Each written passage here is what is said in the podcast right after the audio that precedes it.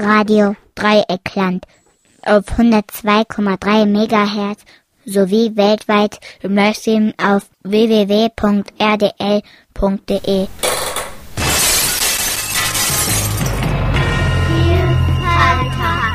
Magazin Monokultur.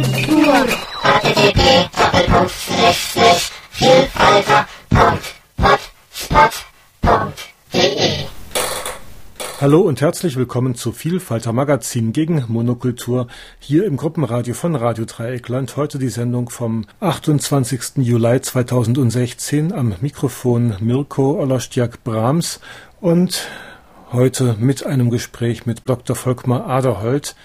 Dem Psychiater in Deutschland, dem die Psychiatrie am Herzen liegt und der relativ viel durch die Psychiatrie gegangen ist, dort gearbeitet hat und dann sich vor neun Jahren entschlossen hat, Institutionen zu verlassen und den Rest seiner Arbeitszeit ähm, damit zu verbringen, durch Fortbildung, durch Vorträge, durch Schreiben, ein bisschen den Versuch zu machen, das System zu verändern. So würde ich mich vielleicht sehen. Vor einigen Jahren habe ich Dr. Volkmar Aderholz vor allem im Zusammenhang mit der Debatte um die frühzeitige Sterblichkeit durch Neuroleptika wahrgenommen. Also Neuroleptika verkürzen die Lebenserwartung der Menschen, die diese Substanzen auf Dauer nehmen, um beträchtliche Zeit. Inzwischen sehe ich Herrn Aderholt vor allem im Zusammenhang mit der bedürfnisangepassten Behandlung bzw. dem offenen Dialog und seinem Engagement dafür. Es gab diese Zwei-Wege-Strategie schon immer. Also das, was ich jetzt mache, verfeinert, habe ich auch äh, schon versucht und in, in Gang gesetzt, als ich, also vor der Neuroleptika-Geschichte.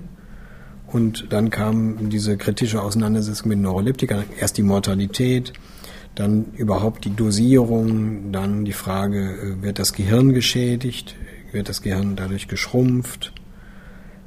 Ähm, das war die letzte größere Geschichte. Und, äh, und daneben war immer die Frage, was braucht es eigentlich für eine Psychiatrie? Also das war, immer, war so für mich immer eine Zwei-Wege-Strategie. Du hast ziemliche Kritik an der Psychiatrie, wie sie ist, oder was da bisher war.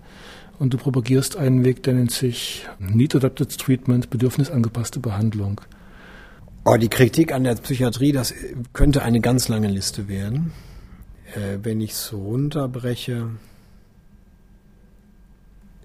Wichtigste, sie, sie benutzt Medikamente in einem Ausmaß und in einer Weise, was äh, Medikamente dazu veranlasst, zu schädigen, Menschen zu schädigen, in, in relativ vielen Fällen.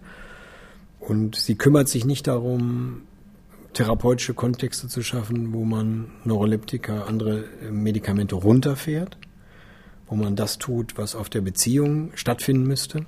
Ne? Also einen zu hohen Gebrauch äh, von biologischer Psychiatrie und einen viel zu geringen Gebrauch von Beziehungspsychiatrie. Für mich hat das immer eine Waage, ne? die brauchen sich beide. Aber das Pendel ist in Deutschland weit und in, natürlich in vielen anderen Staaten auch ähm, viel zu sehr in diesem biologischen. Es erscheint als einfache Lösung, die zum Problem wird. Daraus leite ich ab schlechtes Behandlungsergebnis, Chronifizierung von Menschen, wo wir besser sein könnten, soziale Inklusion, schlechtes Behandlungsergebnis. Menschen kommen nicht in ein autonomes Leben, die es könnten. Menschen kommen nicht auf den Arbeitsmarkt, die es könnten. Menschen kommen nicht weg von der Psychiatrie, die es könnten. Menschen kommen nicht in den Sozialraum, in die Normalität des Lebens, die es könnten. Die Menschen kommen viel zu häufig in gesetzliche Betreuungen, die sie nicht brauchen. Menschen kommen in Unterbringung, wo das nicht nötig wäre. Menschen kommen in Fixierung, wo das anders gehen würde. Das könnte ich jetzt auch alles an Zahlen belegen. Wir sind einfach in dem Outcome dieser relativ teuren Psychiatrie ausgesprochen schlecht. Und wir verkleistern das, wir stellen uns dem nicht, jeder redet schön. Also es geht erstmal um Aufklärung und um sich dem stellen. Es wird sehr, sehr viel Geld ausgegeben und ja. äh, dieses Geld verpufft wirkungslos oder richtet sogar Schaden an? Ja, also man könnte mit dem Geld viel besser arbeiten, viel mehr für die Menschen rausholen, ähm, als wir, als wir uns das gelingt. Und, ähm, und es gibt ja sogar Leute, die sagen, also wie der, der Däne Götzsche, ne, der sagt, hätten, also wenn wir einige Dinge sollten wir schlichtweg lassen, dann wären wir besser. Also der sagt ja sogar, verbietet die Neuroleptika. Soweit würde ich nicht gehen, aber viel weniger wäre viel mehr. Also mindestens 80 Prozent der Medikamente, die verabreicht werden, könnte man weglassen und es wäre besser.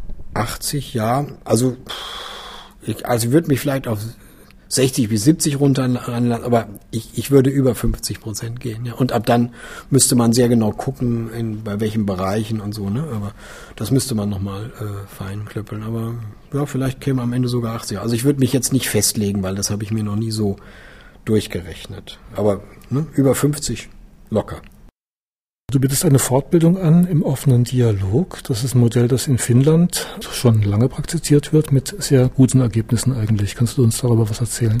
Es ist vielleicht die Form der gemeinsamen Arbeit äh, mit Menschen und mit Psychosen und ihrem natürlichen Umfeld, die für mich seit ungefähr 20 Jahren den größten Sinn macht. Also davor liegt eine Phase langer Suche und ich bin da einfach hängen geblieben.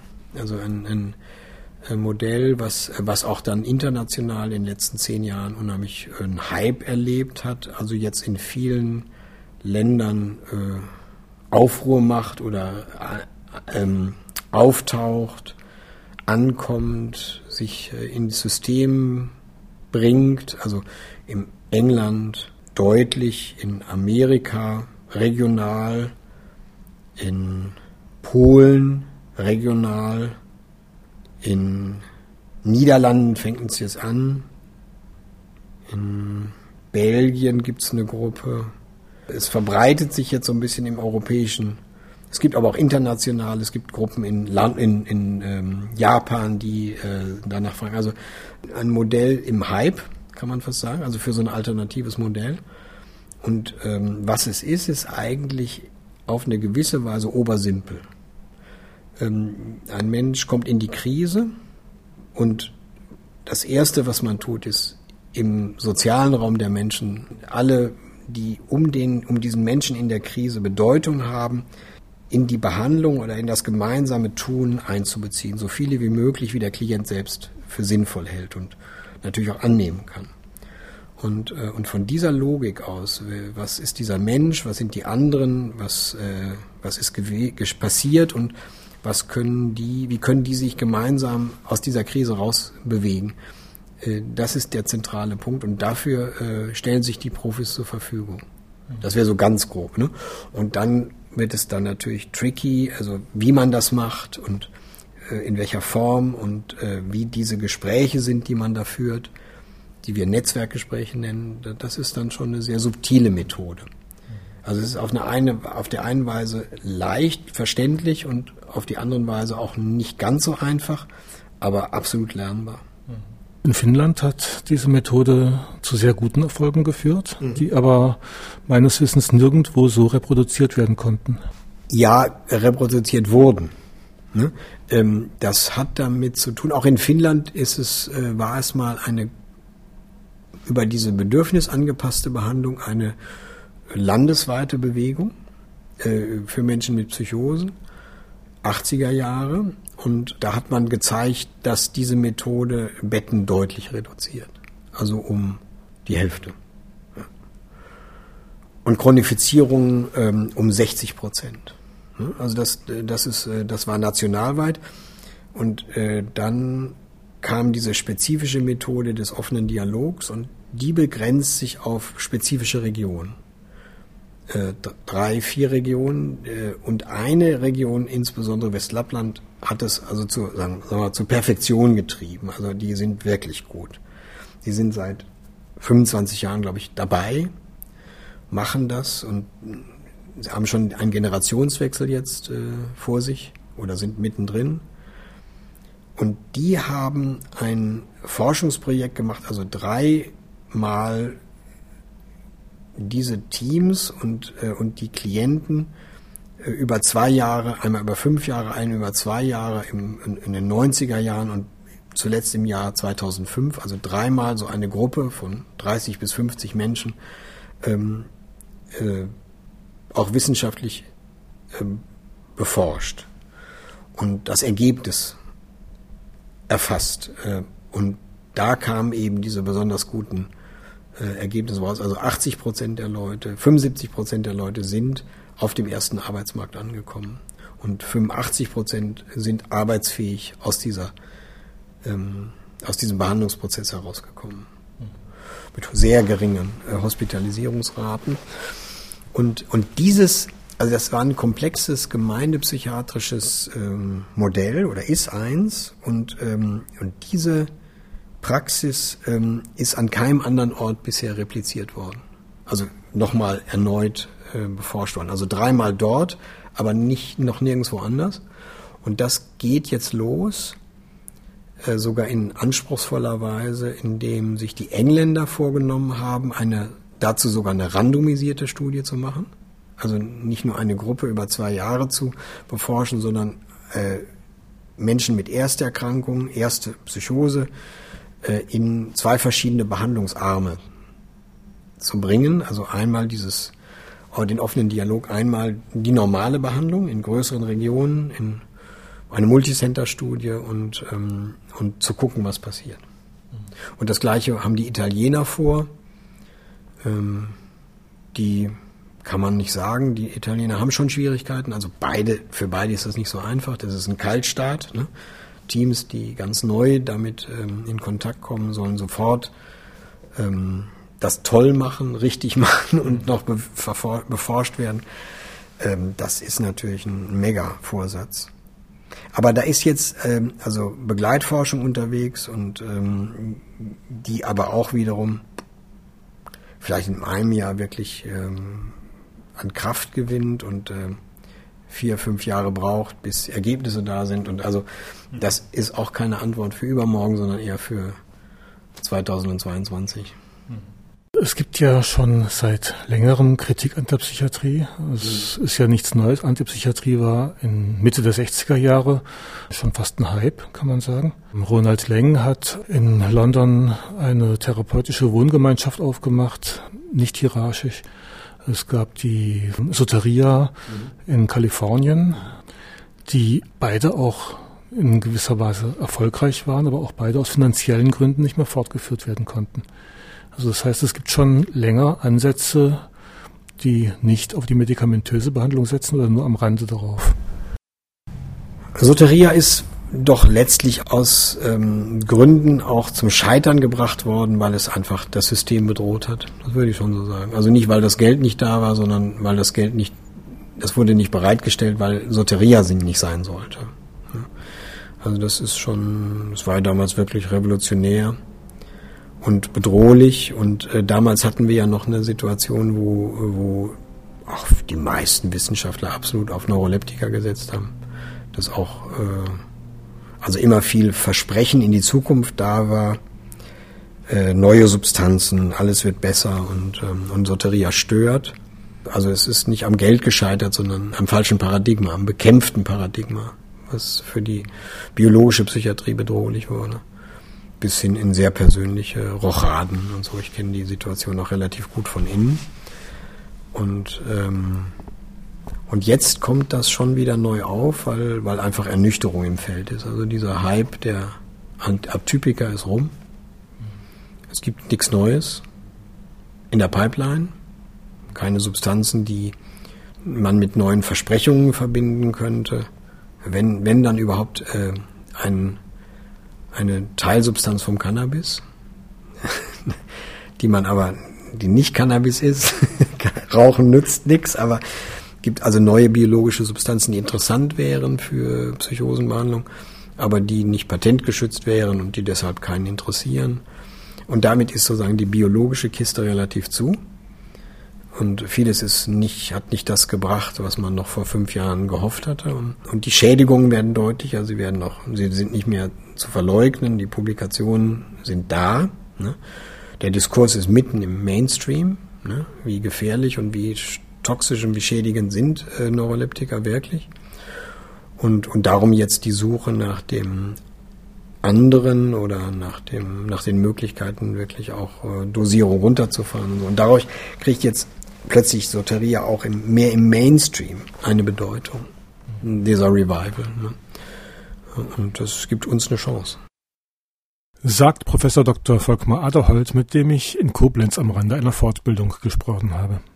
Es wird ja sehr, sehr viel Geld in der Forschung verbraten für genetische Forschung. Man hört alle paar Monate oder alle paar Jahre wieder von neuen Schizophrenie-Genen oder Genen für Depression oder ähnliches. Und es gibt kaum Gelder für sozialpsychiatrische Forschung.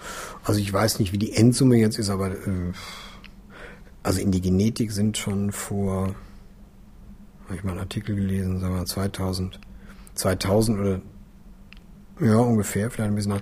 Also das, da ging es um 50 Milliarden ne, an Geld. Da ist jetzt mittlerweile sicher nochmal was reingeflossen. Also wir reden um irre Summen. Ne.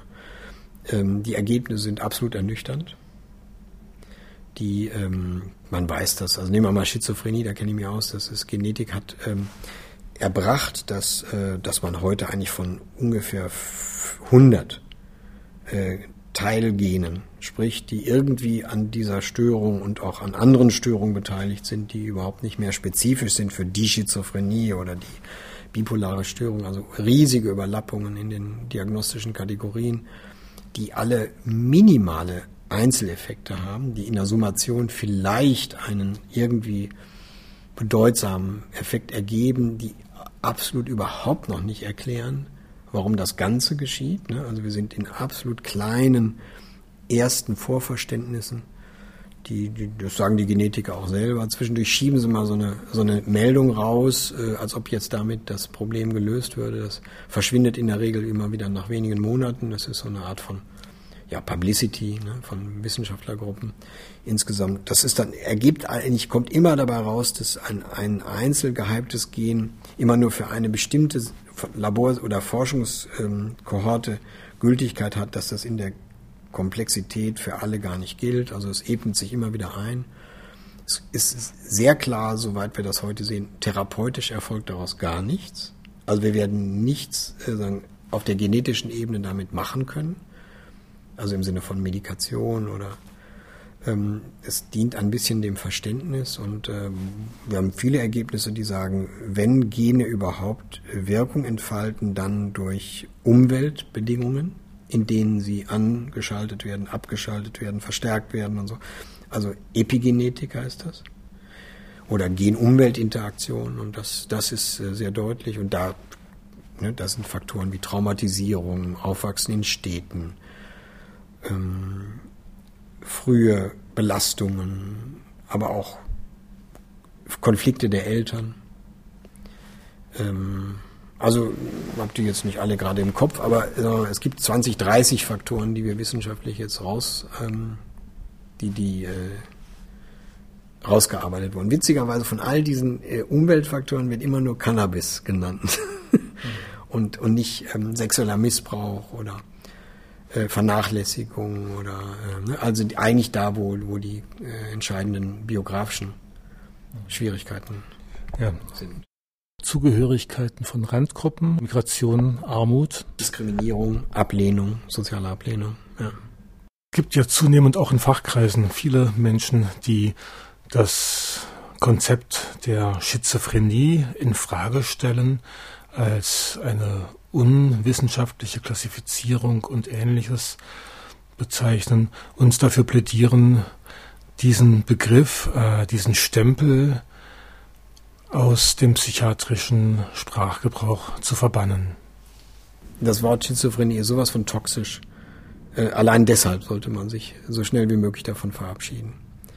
Also das hat eher was mit dem Labeling zu tun ne? und mit der mit der Diskriminierung. Die Japaner haben das gemacht. Die haben ähm, ein weiß nicht, heißt er ist natürlich ein japanischer Begriff, aber es hat irgendwas mit, also mit einem Integrations, ähm, also mit einem Mangel an Integration im Gehirn irgendwie so in diese Richtung äh, geht dieser Begriff und äh, die haben das äh, einfach getan äh, und äh, haben damit eigentlich äh, nur gute Erfahrungen gemacht. Man kann plötzlich drüber reden. Ne? Die, die, die, die, das, der, die Not des sich verstecken müssen wird geringer die Diskursfähigkeit über die Symptome wird besser. Also man kann es auch aus therapeutischen Gründen nur empfehlen. Das ist aber nur der Name erstmal. Und äh, das Zweite ist ähm, die psychische Erkrankung, äh, die das vielleicht dazu, das was bedeutsam ist, ist, dass es, ähm, dass jedes Konstrukt einer psychischen Erkrankung immer Ränder hat, ne, die immer in die Normalität reichen. Also so die Vorstellung, man ist entweder gesund oder krank, die ist vom Tisch, weil in ähm, weil man weiß aus Studien, dass es zum Beispiel jetzt fünf Prozent der Menschen, fünf bis sieben wirklich Stimmenhörer sind wobei ein Prozent äh, vielleicht am Ende 1,5 die Diagnose Schizophrenie kriegen, dann ist vielleicht noch ein bisschen Borderline dabei oder so. Also mehr Leute hören Stimmen, die kein Label kriegen und es auch nicht brauchen.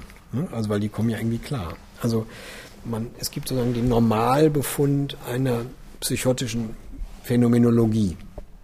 Ne? Das ist, also die muss man erstmal zur Kenntnis nehmen und dann gibt es darin Menschen, die äh, damit Schwierigkeiten kriegen. Und ob man das dann anfängt, Krankheit zu nennen oder anders, ne, ist, ist auf jeden Fall alles ein Konstrukt. Eine Krankheit ist ein gesellschaftliches Konstrukt des äh, ausgehenden 19. Jahrhunderts. Also psychische Erkrankung, so, ne? Vielleicht, vielleicht schon ein bisschen früher an, bin ich jetzt gerade historisch nicht so drauf, aber also der gesellschaftliche Konstruktionscharakter ist klar, da kann man letztlich drüber verhandeln, ne? das ist äh, offen. Ähm, die, die User-Bewegung äh, nimmt ja gerne, also das weiß ich aus Amerika, gerne den, ähm, äh, den Begriff des Emotional Distress, ne? also diese, der, der subjektive Stress, der unter, durch bestimmte Bedingungen entsteht und der, den andere Krankheit nennen, aber ich nenne das ähm, Belastung, Stress. Ne?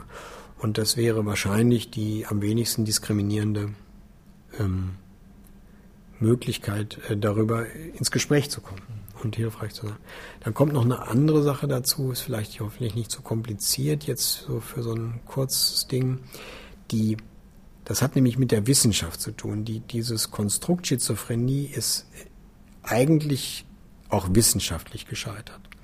Es gibt ähm, schon lange die, die klare Erkenntnis der, der Psychiatrie selbst, dass ähm, es nicht die Schizophrenie gibt, sondern die Schizophrenien, hat Leuter gesagt. Man kann es noch mehr runterbrechen. Es gibt eine heterogene Gruppe von Syndromen, die man als Gesamtgruppe Schizophrenie nennt.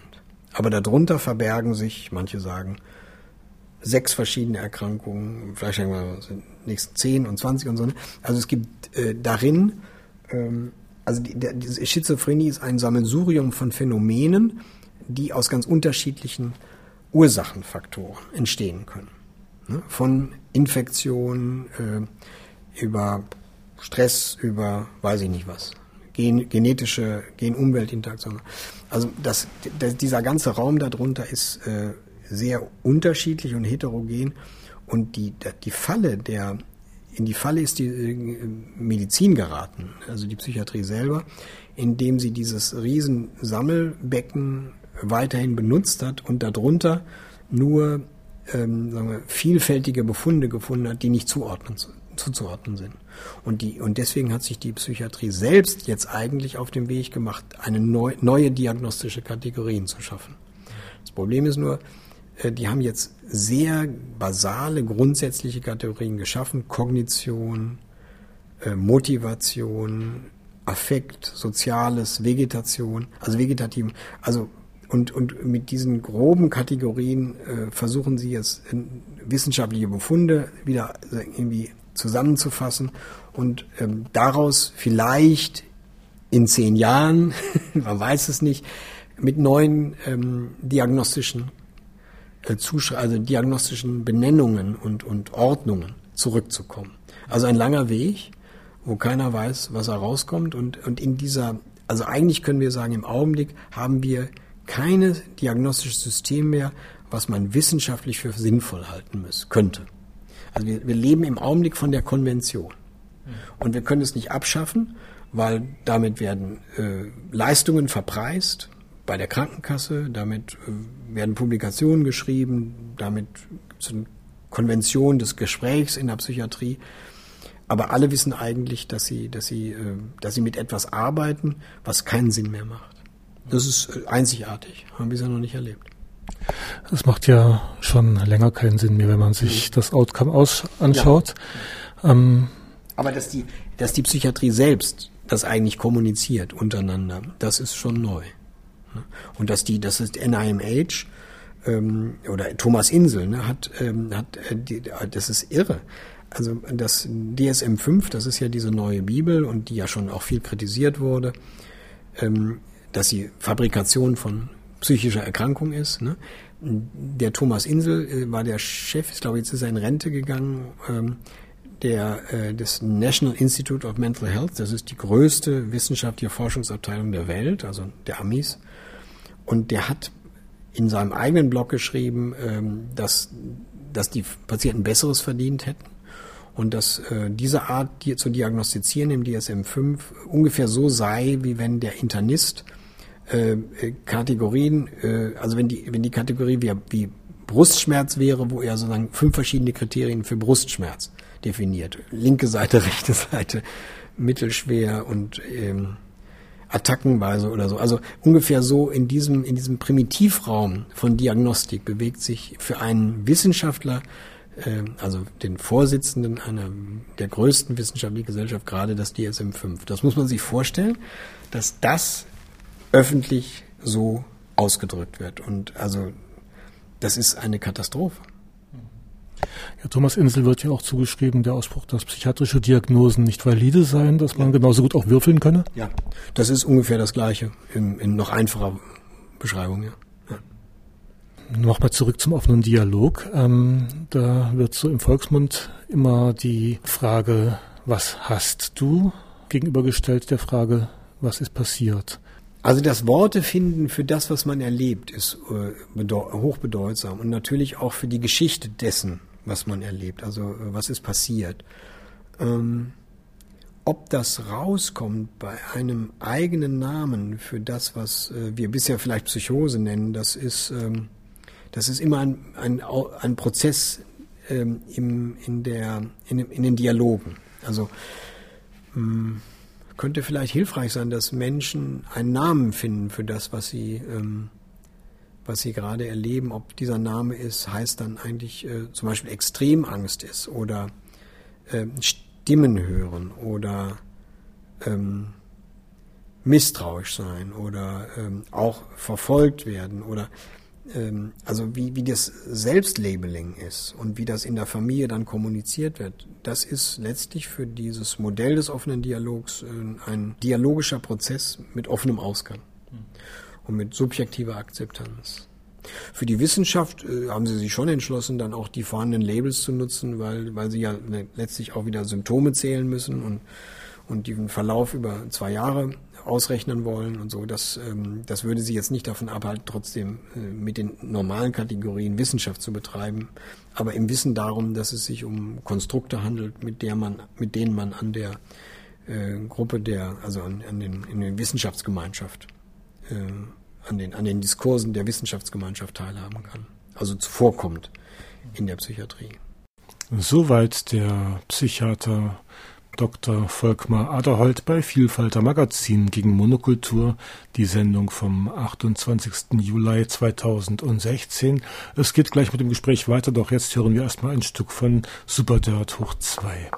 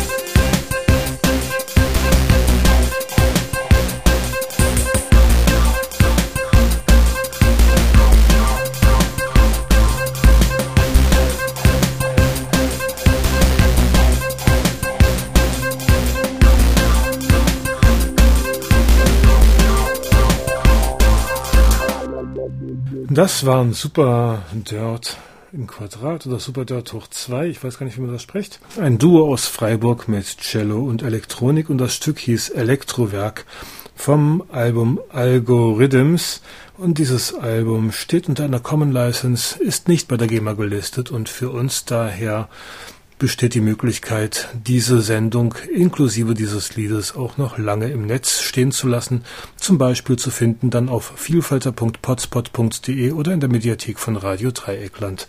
Hier geht es weiter mit dem Gespräch mit Dr. Volkmar Aderholt zum Thema bedürfnisangepasste Behandlung und offener Dialog.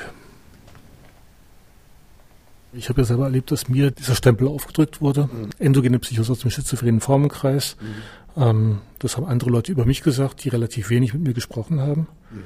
Das würde mir eventuell in so einer offenen Dialogkonstellation nicht passieren, oder? Ich muss halt natürlich immer überlegen, wie wäre das denn jetzt in Tornio? ähm,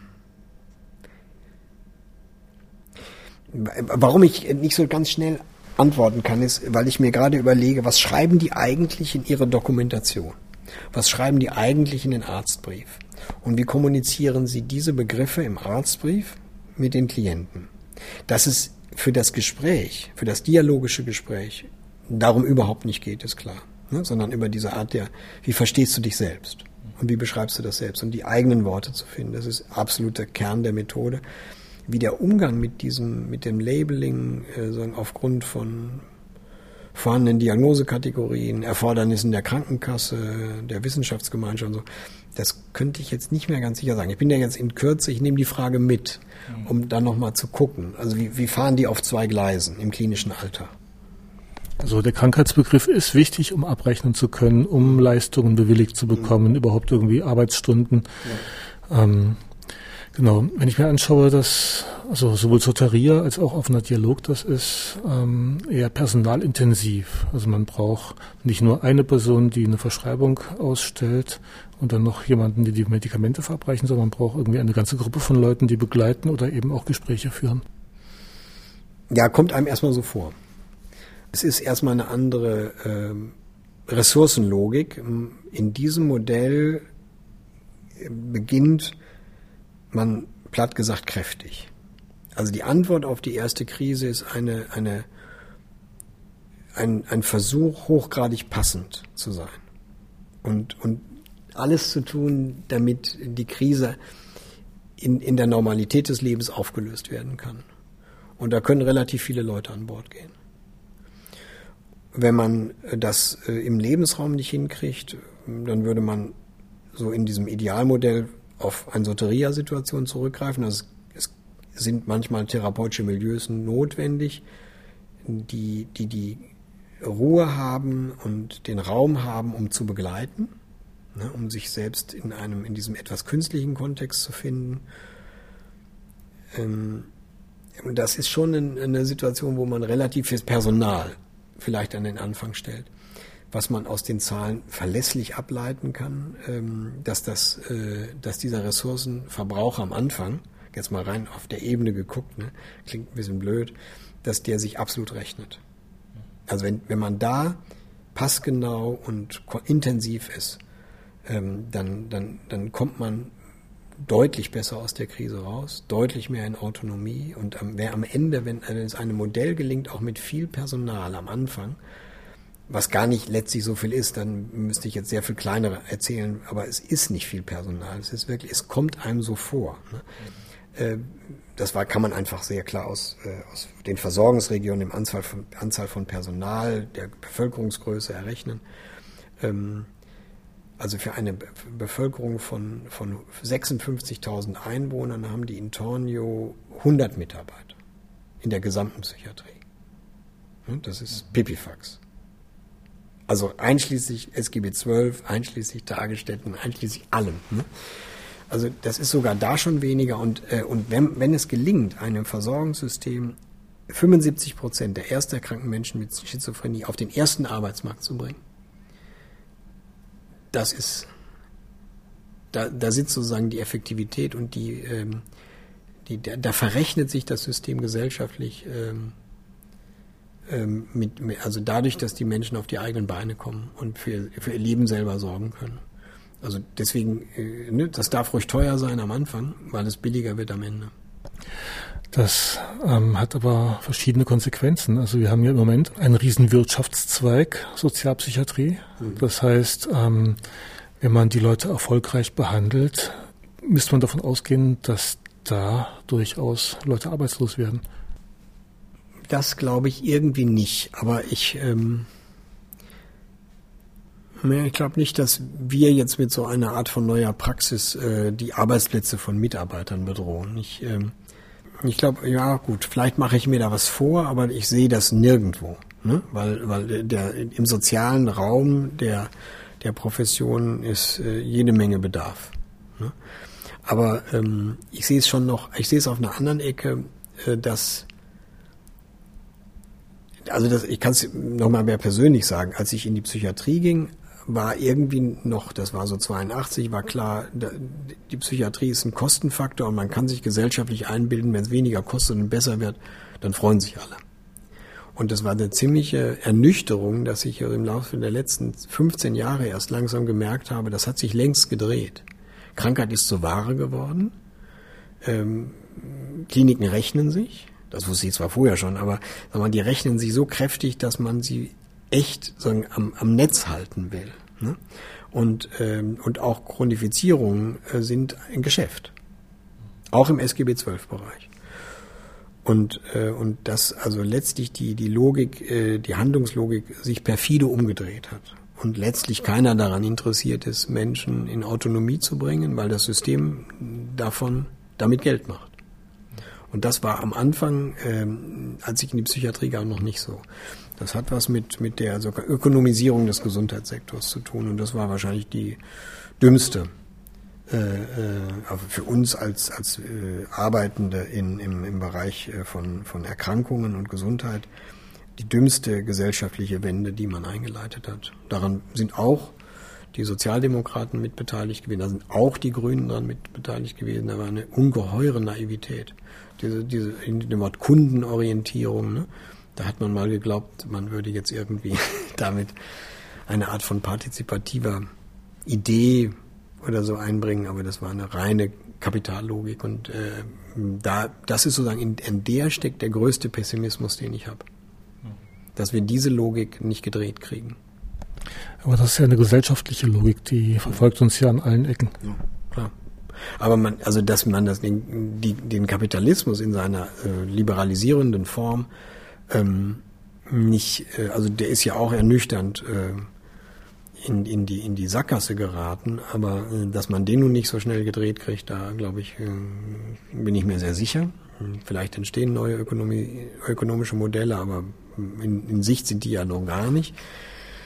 Ich hätte mir wenigstens gewünscht, dass man äh, die, die, die dass man das, was eine Gesellschaft braucht, um ihre Menschen gesund zu erhalten, dass man dem die Eigenlogik belässt und nicht, nicht der, ähm, dem, dem, dem Generieren von, von Gewinnen unter, äh, ähm, unterwirft. Ne?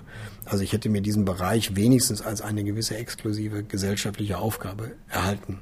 Hätte ich die gerne erhalten gesehen. Aber, äh, aber das, auch das war gar nicht möglich. Also, aber also auch wenn das System selbst jetzt in der Krise ist, das, äh, da wäre ich absolut zu optimistisch, wenn ich glauben würde, dass, dass wir darauf warten könnten, dass, dass sich das Ganze dreht. Da bin ich sehr gespannt, aber ich, äh, ich sehe da eher hochgradige Dilemmata. 40 Jahre jetzt nach der damaligen Enquete hat jetzt die DGSP endlich mal auch Absetzvorschläge für Neuroleptika herausgebracht. Also auch da bewegt sich was. Können wir nicht auch die Hoffnung haben, dass sich zumindest auf dem Bereich der Psychiatrie vielleicht schrittweise was verbessert? Ja, ja, also da bin ich wieder Optimist. Äh, ich finde das absolut. Wir haben im Augenblick die größten Chancen, seitdem ich in der Psychiatrie arbeite. Ich freue mich daran, dass ich auch so am Ende meiner beruflichen Zeit, bin ja wahrscheinlich noch so drei Jahre aktiv, also deutlich aktiv, dann werde ich auch deutlich mich verändern wollen, dass ich das noch miterleben kann. Und ich finde schon, wir haben große Chancen. Ähm, ich glaube, wir müssen auch äh, die Psychiatrie sagen, an ihren ähm, Schwierigkeiten ähm, offensiv stellen. Äh, wir müssen aufklären darüber, wie schlecht die Psychiatrie ist. Wir dürfen sie, also sie wird schön geredet und äh, da habe ich mir zur Aufgabe gemacht, dem äh, das mit möglichst viel Schwierigkeiten, äh, darauf mit wirklich viel ähm, Aufklärung und, und Gegendarstellungen zu antworten. Und deswegen, also unter der Kritik der bestehenden Psychiatrie sehe ich eine Menge Potenzial, äh, in eine neue, in, in neue Paradigmen zu kommen. Wir haben ja schon relativ viel, wir können die gut weiterentwickeln, da ist viel Luft nach oben. Also da bin ich äh, deutlich optimistisch. Ich bin mit diesem ökonomischen Teil pessimistisch. Ich bin mit dem mit der mit dem mit der Not nach der Suche eines nach einem neuen Paradigma bin ich äh, bin ich wiederum optimistisch. Wie die beiden sich beißen, ergänzen oder sagen, das eine das andere kaputt macht oder aushebelt, äh, das das kann ich überhaupt nicht äh, weiß ich nicht, aber ich weiß, ich kämpfe auf der Seite des neuen Paradigmas. Auf der anderen Seite sehe ich ja, ähm, obwohl es den Leuten nicht wirklich schlechter geht, werden immer mehr, immer mehr Leute diagnostiziert. Der Verbrauch von Psychopharmaka ist in den letzten Jahrzehnten massiv angestiegen. Also so, ich weiß nicht, das ist vielleicht schon zehnmal so viel als in den 80er Jahren. Oder noch mehr, ich weiß es nicht, die genauen Zahlen. Also da sieht man ja schon, dass da eine, also auch da das Geschäft eine ganz große Rolle spielt. Mhm. Und wir sehen ja auch, die Pharmaindustrie propagiert ja die Erkrankungen oder die Krankheiten, also so die Kampagnen, lasst euch auf Diabetes äh, untersuchen, dient ja auch dem Verkauf von Medikamenten genauso wie lasst euch auf Depression untersuchen. Ja, ja, also die, die Versorgungsrealität ist, äh, das ist ja auch wieder nochmal ein Flickenteppich, aber ähm, die ist ernüchternd schlecht. Und da sehe ich auch in vielen Regionen noch keinen Drehen. Ne? Ich sehe diese, dieses, die Suche nach dem neuen Paradigma eher jetzt so im, im Bereich der, der ähm, Entwicklung, also da, wo Projekte entstehen, da, wo neue Psychiatrie neu gedacht wird, da entsteht, da entsteht Raum für Neues, was noch nie so offen war, ist immer noch nicht unheimlich offen, aber, aber was die, den Alltag der Psychiatrie angeht, das weiß man aber auch, das schleppt sich immer lange hinterher. Also ne, bis das was wir vielleicht jetzt neu denken, im Alltag in möglichst vielen Regionen angekommen ist, das kann, da vergehen in der Regel locker zehn Jahre. Das ist die Tragik.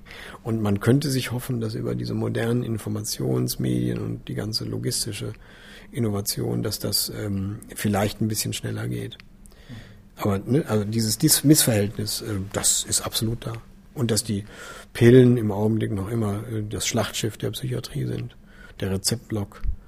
Ähm, und dass die Psychotherapie äh, immer noch nicht in der Psychiatrie angekommen ist, dass die sich mit leichten Störungen auseinandersetzen, dass sich jeder Psychotherapeut die Patienten aussucht, die gerade so auf der Warteliste sind. Und ähm, das sind schon, also das sind einfach ernüchternde Tatbestände, die, die haben wir mit diesen neuen Ideen noch lange nicht verändert. Ne, da müssen wir auch, also da braucht es jede Menge ähm, Druck, ich glaube auch Druck, Kritik, Druck. Aufklärung.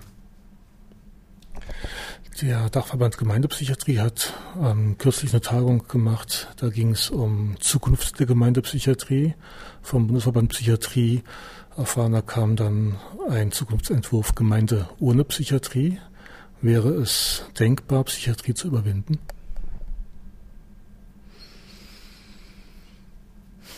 Hm. Naja, das ist ja am Ende wahrscheinlich ein ähm, Sache auch des Namens. Ich, ich habe mich damit noch nicht so richtig beschäftigt, äh, muss mich da so gerade so ein bisschen reindenken.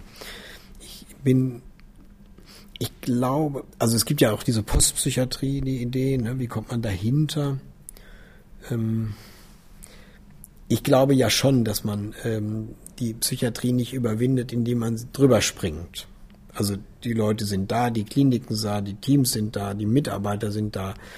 Also man muss schon in meiner Art, die Dinge zu sehen und zu verändern, man muss in die Psychiatrie und die Psychiatrie nehmen, wie sie ist und dann verändern, dass man sozusagen über sie drüber springen kann und jenseits der Psychiatrie was ganz Neues nimmt, was ganz anders wäre und ganz anders heißt, ähm, wäre vielleicht eine interessante Idee, aber ich halte das für so unrealistisch, dass ich mich auf die Kernearbeit mache und von Region zu Region fahre und von Team zu Team und versuche, Samenkörner zu setzen, Menschen in was Neues zu bringen. Also, also die Psychiatrie schon als Psychiatrie zu nehmen und zu verändern.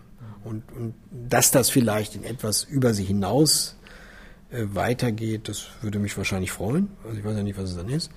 Ähm, aber, und dass es vielleicht gut wäre, sich, ähm, ja, wenn man eine Vision hätte, es müsste, also mit möglichst wenig Diskriminierung, mit möglichst wenig Selbstentfremdung, mit möglichst hoher Normalität, mit allen möglichen Ressourcen des normalen Lebens, ähm, dass es darin vielleicht Gesundheitsarbeiter gäbe, die, die sich zur Verfügung stellen, um Menschen in, durch, durch Krisen zu helfen, zu begleiten und, und dass die einen anderen Namen hätten als Psychiatrie und dass man wenig in Institutionen steckt und dass man dass man gut ausgebildete Leute hat, die ihr Handwerk verstehen und äh, auf der Beziehungsebene im Sozialraum antworten können das hätte ich schon, die Fantasie. Und das würde ich dann auch nicht mehr Psychiatrie nennen. Aber, ähm, aber wie gesagt, das ist, ähm, das ist eine Vision und äh, aber ausgehen wird es von der Psychiatrie und deswegen denke ich noch nicht Postpsychiatrie. Okay, letzte Frage. Was wären denn die Schritte, die man sich jetzt von der Psychiatrie oder in der Psychiatrie wünschen sollte? Wünschen kann? Erfahrungsexperten ins System holen. Also nicht nur irgendwo in einem kleinen äh, Zimmer äh, für ein äh, Beratungsgespräch oder ein Informationsgespräch, sondern in die Teams. Das äh, in jedes Team. So viele, dass die sich darin ausreichend wohlfühlen und gesehen werden. Außerdem ist es ein schöner Arbeitsmarkt. Hm? Ist schon wieder Arbeit auf dem ersten Arbeitsmarkt, die gut bezahlen, ernst nehmen das ändert viel, das ändert Sprache, das ändert Denken. Ich würde in, als Klinik würde ich jede, jeden, jede Möglichkeit nehmen, mich zu flexibilisieren. Wir haben das jetzt im Entgeltgesetz, also rauszugehen und, und auf multiprofessionelle Teamebene zu kommen, also multiprofessionelle Teams im Lebensfeld. Das ist so das äh, strukturell wichtigste, für mich wichtigste Komponente des Fortschritts, weil man damit viel machen kann. Also das wäre der zweite Schritt. Äh, multiprofessionelle Teams mobil im Lebensfeld. Raus aus den Institutionen. Der dritte Schritt wäre, denen die therapeutische Kompetenz zu geben, nicht nur mit einem Klienten zu arbeiten, sondern äh, mit dem, mit sozialen Netzwerken, dem Lebensfeld, sich, sich in den Lebensorten der Menschen angemessen, für sie angemessen zur Verfügung zu stellen, Ressourcen aufzutun. Nächster Schritt, Medikamente runterfahren. Das äh, kann man jetzt schon, aber man kann es natürlich noch viel mehr, wenn man das andere auch kann. Ne? Also das immer so hinterherlaufen lassen oder mit nebenher laufen lassen. Gute Psychotherapie auch in die Psychiatrie holen gibt für jede psychische Störung ein, ein wirksames psychotherapeutisches Verfahren. Also diese, diese Beliebigkeit äh, psychotherapeutischer Versorgung ähm, auch aufzugeben und äh, Psychotherapeuten genauso wie andere Berufe zu verpflichten, etwas sicherzustellen, was die Menschen mit schweren psychischen Erkrankungen betrifft. Also das sind 1,5 Millionen Menschen, sagen wir mal, im Durchschnitt in der Bevölkerung. Dass die ein Anrecht haben auf Psychotherapie. Das gehört auch noch rein. Ja, ich glaube, das ist. Äh, das wären für mich die Schritte erstmal. Mehr fällt mir im Augenblick nie ein. Mir fällt noch die Selbsthilfe ein. Mhm. Mir fällt mhm. noch ein, überhaupt ähm, eine andere Form von Aufklärung, Öffentlichkeit. Also so ja. das Vertrauen eben, das ist eine Psychose, das geht auch wieder vorbei. Mhm. Ja. Nicht, das ist eine Psychose, eine schreckliche Krankheit, die wir sofort behandeln müssen. Ja. Ähm, mir fällt auch eine Unterstützung eben der Familien, des Umfeldes, der Angehörigen überhaupt. Ähm, also mich gruselt es immer wieder, wenn ich irgendwie aufsuchende Behandlung durch multiprofessionelle Teams höre, dann äh, denke ich mir wieder an Medikamententaxis. Also so, das ist einfach eine, eine also diese stationsadäquate Behandlung ist auch eine Gruselvorstellung. Ja, kann ich absolut verstehen, finde ich auch, ist ein Risiko. Ähm, also das, was du beschrieben hast, äh, also jetzt wirklich mit Angehörigen, Betroffenen, äh, sozialen Netzwerken zusammenzuarbeiten und so, das, das ist ja der offene Dialog. Ähm, das ist für mich, äh, also sowas ähnliches und dies oder sowas ähnliches absolut notwendig, damit daraus nicht Akutteams mit Depotspritzen werden. Ich sehe das Risiko ne, eines, eines äh, biologischen Paradigmas äh, so auf Schmalspur als, als Akutintervention ähm, im Übergriffs, mit Übergriffscharakter. Home Treatment. Home Treatment, ne, bumm, also wirklich eine Gefahr, ja. Äh, da die, dass die Tür an der falschen Stelle aufgeht oder mit dem falschen Paradigma, muss man sehr darauf achten. Ja. Das ist kein, kein Prozess ohne Risiko, garantiert nicht. Jetzt mal mit Blick auf die Uhr, ähm, was wäre jetzt noch ein guter Abschluss oder was fehlt noch? Ja, vielleicht, also Geduld, nicht aufgeben, ähm, sich zusammentun, äh, Betroffene mit einbeziehen, ne? Professionen äh, miteinander in Kontakt bringen, die eigene Enge immer wieder aufzumachen und das System da, wo es Mist baut, äh, auch unter Druck zu setzen und es öffentlich zu machen. Fixierung, Unterbringung, schlechte Krankenstationen, eine Art von verkommener Psychiatrie auch zu skandalisieren, finde ich wichtig. Nichts schön zu reden. Also hat viele. Ja. Und jeder, jeder findet garantiert an seiner Stelle irgendetwas, wo er irgendwie etwa einen Beitrag leisten kann, um in eine, um in eine Richtung zu kommen, die eine menschengerechte Psychiatrie entstehen lässt. Insofern kann jeder bei sich selber anfangen. Dasselbe könnte man aber auch über unsere Gesellschaft sagen. Ja, klar. Klar, wir sind ja ein Teil davon. Wir sind ja nicht anders. Aber wir sind eben dieser Teil und deswegen äh, am besten fängt man nicht zu groß an, sondern so, dass man dranbleiben kann. Soweit Volkmar Aderholt, den ich am Rande einer Fortbildung in Koblenz sprechen durfte. Und soweit auch mit der Sendung Vielfalter Magazin gegen Monokultur.